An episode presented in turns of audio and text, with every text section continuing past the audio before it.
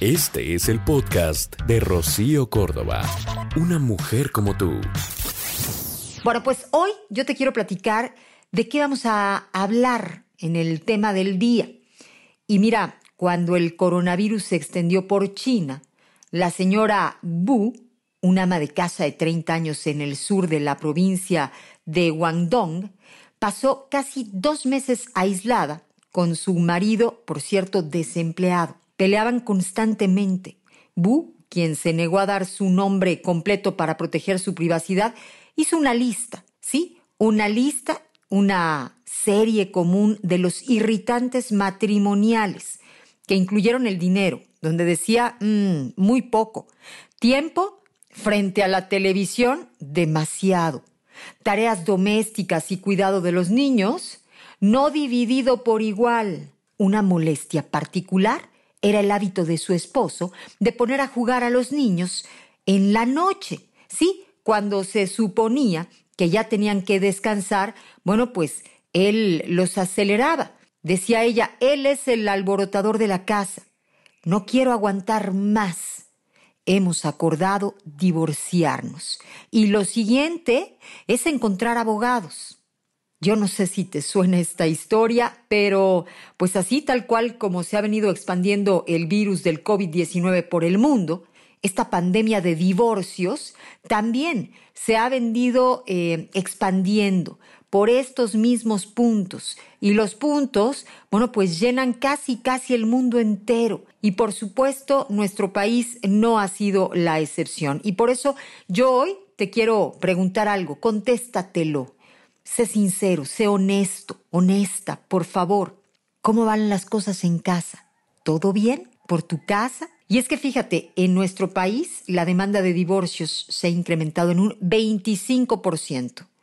Ya son, em, digamos que muchos los que se han venido solicitando y entre tanta y tanta cancelación de boda, el temor es que en este año hayan más divorcios que uniones un fenómeno, bueno, que se ha venido pues dando en diferentes lugares del mundo. Han habido muchos divorcios en España, en China, en Gran Bretaña, y por supuesto, mira, los factores que influyen en esta separación pueden ir desde el cambio de rutina, el estrés que nos genera, por supuesto, esta situación nunca antes vivida, el hecho del estrés por la pandemia, pero además la crisis económica que con ella ha llegado, por eso mismo, bueno, pues elegimos este como el tema del día. Hoy yo quiero hablarte, vamos, de cómo creemos que pues podemos actuar o debemos de actuar para detener la pandemia de matrimonios rotos. Y para platicarlo, bueno, pues eh, llegará mi amigo Leopi, quien es el coach del amor. Vamos a platicar del tema porque mira, a nadie le sobra, ¿no? Todos tendríamos que escuchar buenas formas para acercarnos, para tener una mejor convivencia, para cotorrear más fácil, para reírnos en familia, para pues para hacer eso que soñaste y que tú te mereces y que él también se merece y necesita o ella se merece y necesita. ¿Se puede evitar el divorcio? Sería la pregunta. Mira, esto está relacionado con muchos muy malos hábitos que tenemos, que vamos señalando día con día o marcando todos los días. Y esto es lo que nos lleva finalmente a, la ruptura, al distanciamiento. Hay también mucho rencor, hay mucho orgullo, ¿no? Muchas situaciones que no nos permiten retomar el camino o redireccionar las cosas. Y es que todas las parejas de esposos en algún momento intercambiaron votos, promesas, ¿no? Prometo serte fiel en lo próspero, en lo adverso, en la salud, en la enfermedad, y hasta que la muerte nos separe, pero demasiados matrimonios hoy están viendo sus sueños del para siempre, literalmente destrozados por el divorcio. Y hay muchos estudios que hoy, mira, hablan de la separación. Por lo pronto escucha este dato. Se estima que en los Estados Unidos haya un divorcio cada 36 segundos, ¿sí? Eso es algo así como 2.400 divorcios al día, 16.800 divorcios a la semana, 876.000 divorcios al año. Y sí, en México, tras este confinamiento provocado por el COVID-19, bueno, pues las demandas de divorcio se han venido incrementando hasta en un 25%. Así que la pregunta pertinente sí, ¿cómo detenemos esta pandemia, esta epidemia de matrimonios rotos? Sí, vamos a hablar de los malos, muy malos hábitos que a veces eh, pues tenemos justamente en casa yo no sé si te queden todos los saquitos, pero lo ideal sería reconocer si en alguno de estos te identificas. Platícalo contigo, pero el hacer esta reflexión podría ayudarnos muchísimo. Eres de las personas que lo o la critica constantemente, así como deporte nacional, ¿eh? porque aquí se trata de pues, reconocer las cosas con la neta, porque lo estás haciendo contigo así en silencio, no tienes que comentarlo con nadie. Y es que, pues, por ejemplo, hay señales de alarma, por ejemplo, en nuestro matrimonio, ¿no? Así como cuando te subes a tu coche y en tu coche ves que se enciende alguna lucecita especial en el tablero que te está eh, avisando que algo está mal. Bueno, pues lo mismo. Cuando reconoces tú que eres el clásico que critica constantemente a tu pareja, puede ser algo tremendamente em, trascendental. O sea, llega un momento en el que la otra persona ya no aguanta. Ya se le rompieron todas las esperanzas, las ilusiones, las ganas de pues de esforzarse para la otra persona, porque lo único que escucha es constantemente la reprobación. Y lo más fácil, ¿no? Es chistar, como dicen. Es brincar, es responder, es enojarte, es criticar, es señalar. Eso es lo más fácil, porque eso, pues así como que nos surge, prum, a manera de reacción. Pero hay personas que saben gobernarse, que saben controlarse, que, pues que saben, eh, pues reconocer que de entrada están casados con otro humano, igual que nosotros, que la riega, porque nosotros la regamos gacho, o sea, aquí nadie sale librado. Otro de los problemas que pueden volverse un hábito y es algo que eh, bajo estudio se ha demostrado que es algo que a la larga eh, pesa mucho, es dividir, ¿no? Entre lo tuyo y lo mío, porque hoy por hoy actualmente es muy clásico esto de las cuentas separadas de, de banco, diferentes aficiones también, diferentes grupos de amigos, diferentes sueños, con el rollito este de este, vidas paralelas y sí, está bien, claro que somos vidas paralelas, que tenemos que tener nuestros eh, puntos de convergencia y no pretender que hagamos de los dos una sola vida, estoy de acuerdo, pero híjole, con, con un punto medio, ¿no? Como todo, con equilibrio, porque mm, digamos que el matrimonio se trata de, compartir y el divorcio de dividir. Entonces, ¿hacia dónde eh, sientes que se va más eh, la cosa? ¿Compartes más o divides más? Eso te puede ir diciendo más o menos lo que podrías esperar eh, en un futuro de aquella unión.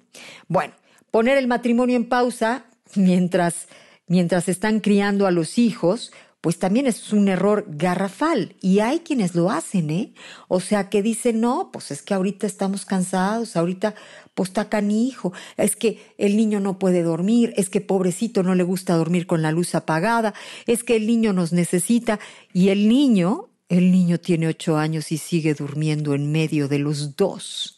No puede haber un error más grande. Mira, yo respeto totalmente eh, las ideas absolutamente de todas las personas. De hecho, las madres tenemos un tremendo instinto. Yo en lo personal me ayudé muchísimo con un niño, eh, con un libro, perdón, que se llama Duérmete niño. Y mis hijos en el momento en el que realmente quieren descansar, necesitan su espacio, buscan su cama, o sea, solitos me dicen, ya me quiero ir a mi cama porque ya quiero descansar. Saben dormir solos. Es un método que a mí me funcionó. Yo no estoy diciendo que sea para todos, pero sí me parece indispensable el buscar un método eh, que te funcione para darle esa seguridad, esa em, autosuficiencia a tu hijo para saber descansar solo en una habitación, no, no crecer con este temor de que necesita tener a alguien al lado para sentirse seguro. La cosa no es fácil. Ser papás no es fácil. Mantener la llama del amor tampoco es sencillo cuando, pues sí, el vivir en familia tiene tantas demandas, pero no es imposible. Es algo que se puede lograr.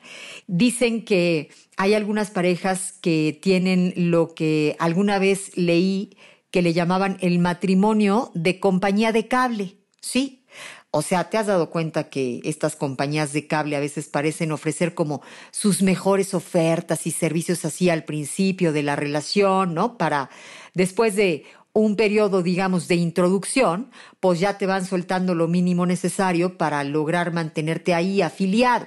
Bueno, pues resulta que algunas parejas de, de matrimonio, pues eh, funcionan así, ¿no? O sea, dándole ahí lo mínimo necesario al otro pues nomás como para sobrevivir. Y entonces le dan las purititas sobras, y las sobras en todos los sentidos. ¿No? Las obras del tiempo, lo que te sobra de tu atención, lo que te sobra de tu paciencia, lo que te sobra de tu entusiasmo, lo que te sobra de las ganas, lo que te sobra de dinero, lo que te sobra. Y eso no em, pues no es negocio, ¿no? No, no es este remunerable, no, no, no te va a estar regresando absolutamente nada. Tendrías que esforzarte y dar literalmente, si pretendes recibir lo mejor, dar lo mejor de ti. Así es como funciona el asuntito. Mira, hay quienes también guardan rencores, ¿no? Llevan así un control perfecto y además se sienten ellos muy acá, muy, ¿no? Pues temo decirte que el rencoroso es el que se enferma, ¿no? El que perdona, el que se le olvida, el, el ligerito, ese es el que se salva, porque no está almacenando una bola de negatividad en su cuerpo, en su mente, en su corazón, en el estómago. O sea, hay que liberarnos, hay que empezar todos los días reconociendo que, pues de saque nosotros somos seres humanos, ¿no? Dicen que, fíjate, esta frase a mí cuando yo la escuché me hizo muchísimo sentido. Yo dije, yo me quiero identificar con la gente que, que es así. A lo mejor suena vanidoso, lo que tú quieras, pero alguna vez leí que decían, las personas de éxito perdonan rápido. Sí, porque siempre tienen algo más que atender. Así que a mí me gustó y me parece muy cierta. La gente que no tiene mucho que hacer sigue ahí tingili, lingili, lingili, lingili, enojado, insatisfecho, dándole vuelta al asunto. Este, y eso, eso lo único que provoca es rencor y el rencor, vamos, este, se convierte en enfermedad. No te des eso a ti, es veneno puro y el perdón no se lo regalas al otro, es un regalo para ti, para ti, para lograr verdaderamente eh, liberarte. Otro de los malos hábitos es confiar en tus sentimientos más que en tus compromisos. Es que hoy no estamos muy comprometidos con nada, ¿no? Todo es el rollito este de dátelo, lo que tú sientas y solo se vive una vez y entonces vamos poniendo a un lado el asunto del compromiso. Y sí, por supuesto, habrán días en los que pues no estás a gusto, no te sientes bien, ¿no? Quisieras este estar libre o y, pues resulta que pues que estás casado o estás casada. Mira, los sentimientos son muy variantes y por lo tanto no deberían de ser considerados como nuestros principales consejeros. La gente inteligente lo ve así. Y es que a veces hay muchos que por esos sentires o sentimientos, como le quieras llamar, bueno, pues van tomando decisiones importantes. Los sentimientos muchas veces nos pueden llevar a cometer graves errores. Te pueden llevar a pues a cometer una infidelidad. Mira, las parejas más sanas han descubierto que el amor es un compromiso, no solo un sentimiento. Su compromiso con el otro, bueno, se preserva a pesar de los sentimientos que tuvieron. Es la fortaleza del compromiso lo que te permite, digamos que, tener una intimidad más profunda, más real, más verdadera, una conexión fuerte y al final ese matrimonio feliz que sí existe. Pero, pero vamos, lo viven las personas que asumen su responsabilidad, el compromiso. Y mira, tomar decisiones sin consultar a la pareja, pues por supuesto que también, híjole, yo aquí voy a usar una palabra fuerte, pero, pero ofende, ¿no? O sea, es como yo soy el mandamás y tú no cuentas, así que llégale, nada más te informo o nada más te enteras de que decidí esto o lo otro. Nos casamos para tener un equipo, es una sociedad, es tu socio de vida, tu socia de vida. Así que sería interesante, importante y vamos, dos cabezas siempre van a pensar más, si le comentas, si le consultas, si, si la consideras o lo consideras, y seguramente estarán llegando a mejores decisiones. Mira, otro mal hábito es este que pretendemos seguido, tratar de cambiar al otro. O sea, tenemos que lograr cambios cambiando nosotros mismos, ¿no? Esos serían eh, resultados diferentes si verdaderamente te pones a trabajar en ti. Y mucho tendríamos que trabajar en nosotros para vivir mejor todos y todos los días. Tenemos algo que mejorar. Quiero decir, todas las personas y todos los días. Tendríamos mucho que eh, pues, eh, trabajar en nosotros. Mira, también es importante el que te reconozcas así, casado, porque hoy ternuritas, ¿Cuántos videos hay del hombre que entra clásico, ¿no? Al bar y ya con una astucia impresionante se sabe sacar el anillo, echárselo a la bolsa a los jeans y entonces tarararara, cotorrear. O a lo mejor la mujer así muy discretamente en la oficina, porque pues todo el mundo lo hace. Oye, es que en todas las canciones lo oímos, o en muchas canciones sobre todo por supuesto de reggaetón, pero se ha venido así como, em, digamos que glorificando el asunto de la infidelidad, ¿no? O sea, como que eh, le están reconociendo así como mucha emoción y mucha locura y mucho... ¿Y por qué no dicen las letritas que hay muchos problemas, muchos arrepentimientos, muchas pérdidas dolorosas, dolorosísimas? Hoy de verdad estamos oyendo tanto esta onda que estamos creyendo que es natural, estamos normalizando este asunto. Digo, literalmente yo hablo del tema y digo, bueno, pues puede haber el que le mueva al radio, ¿no? El que diga, chale, está bien, está muy loquita. No, tendríamos que seguir respetándonos a nosotros mismos, ni siquiera es por el otro. Es que tengo palabra, es que tengo voluntad, es que soy un ser pensante, ¿no? Pero bueno, probablemente no es para todo el mundo, pero sí para todos los que deseen y merezcan una vida eh, con calidad de vida, una verdadera vida, ¿no? Este, con satisfacciones, con retribuciones, con amor, con un equipo, con una familia. Y todo eso se logra así, justamente eh, utilizando la razón, el compromiso antes que solo los sentimientos. Bueno, este es el momento en el que yo me acerco al más picudo, a nuestro experto en relaciones de pareja, porque es eh, analítico, porque es observador, porque es estudioso, porque tiene mucha experiencia laboral, es que estoy con mi amigo Leopi. Él es coach de pareja. Y bueno, pues yo te pregunto, Leopi de mi corazón, ¿cómo estás? Y de pasadita, oye, ¿cómo le podemos hacer para vencer esta pandemia de divorcios? ¿Y cómo es que podemos lograr tener un matrimonio exitoso? Hola, Leopi.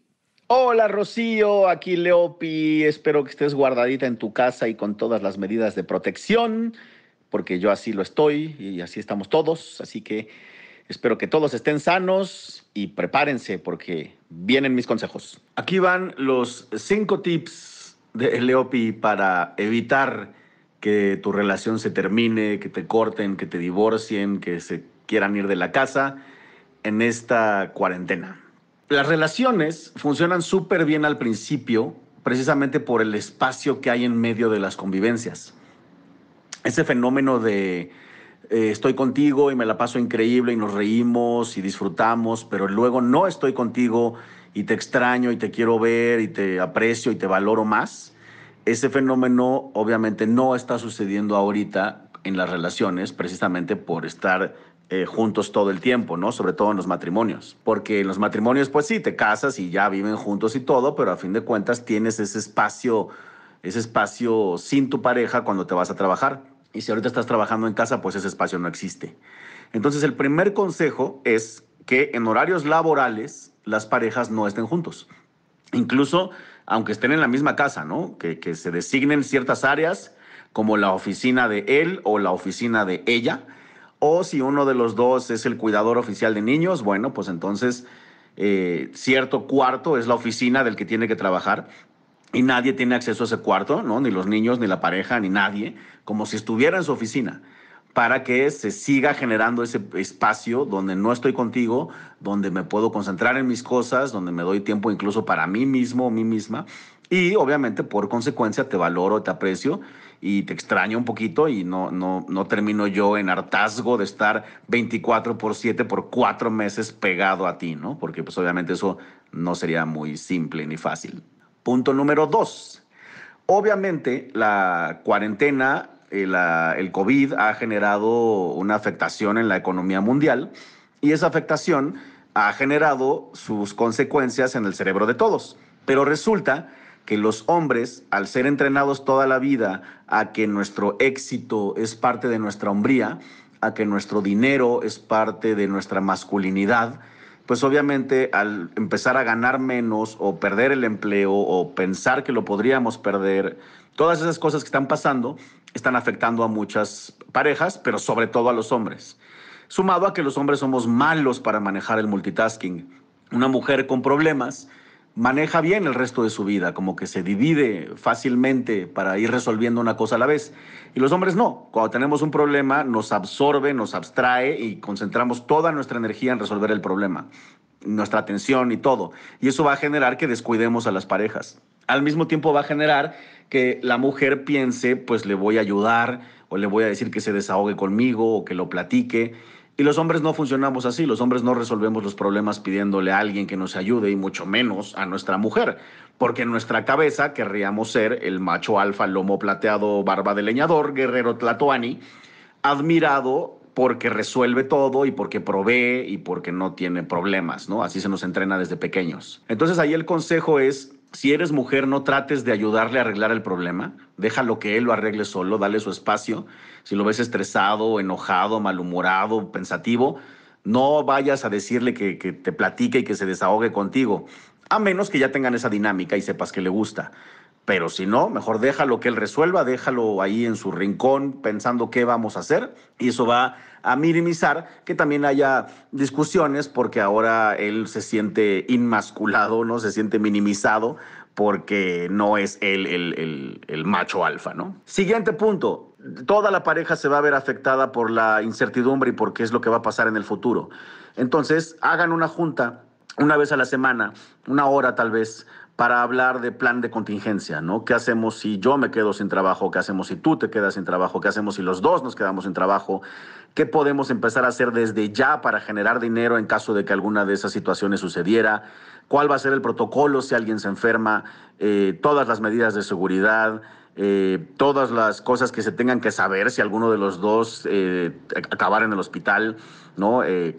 cosas del banco, cosas legales para que, no, para que la, incertidumbre de qué vamos a hacer si la cosa se complica no sea una carga más, ¿no? que esté hablado el qué podemos hacer, cómo lo podemos hacer en caso de emergencia. Y por último, último consejo sería que aunque no podamos salir a cenar, ni al cine, ni a pasear, sí puedes tener tiempo de calidad con tu pareja. Entonces, también en tu agenda sería bueno que haya tiempo de trabajo, cada quien solo, tiempo de junta para resolver problemas, tiempo de tu momento tú sola, mi momento yo solo, pero también ha agendado nuestro momento de pareja, tal vez cuando los niños ya se durmieron, hacer una cena romántica, tal vez en el balcón, tal vez en la azotea, eh, tener tiempo de esparcimiento donde no se esté hablando del COVID ni de, la economía, sino tiempo de reírnos, de hacer un juego de mesa, un rompecabezas, ver series, eh, reírnos, tiempo incluso de sexo, ¿no? Que que no porque no podamos hacerlo como siempre lo hemos hecho, lo dejemos de hacer, que exista ese tiempo de calidad de pareja. Si haces todo esto, es muy probable que puedas tú prevenir que termine tu relación en un divorcio, en una separación o en algo feo. Y pues bueno, mientras tanto, nos toca ser pacientes, esperar lo mejor y seguir todas las reglas de seguridad.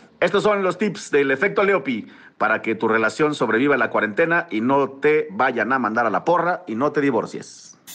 El podcast de Rocío Córdoba, una mujer como tú, en iHeartRadio. iHeartRadio.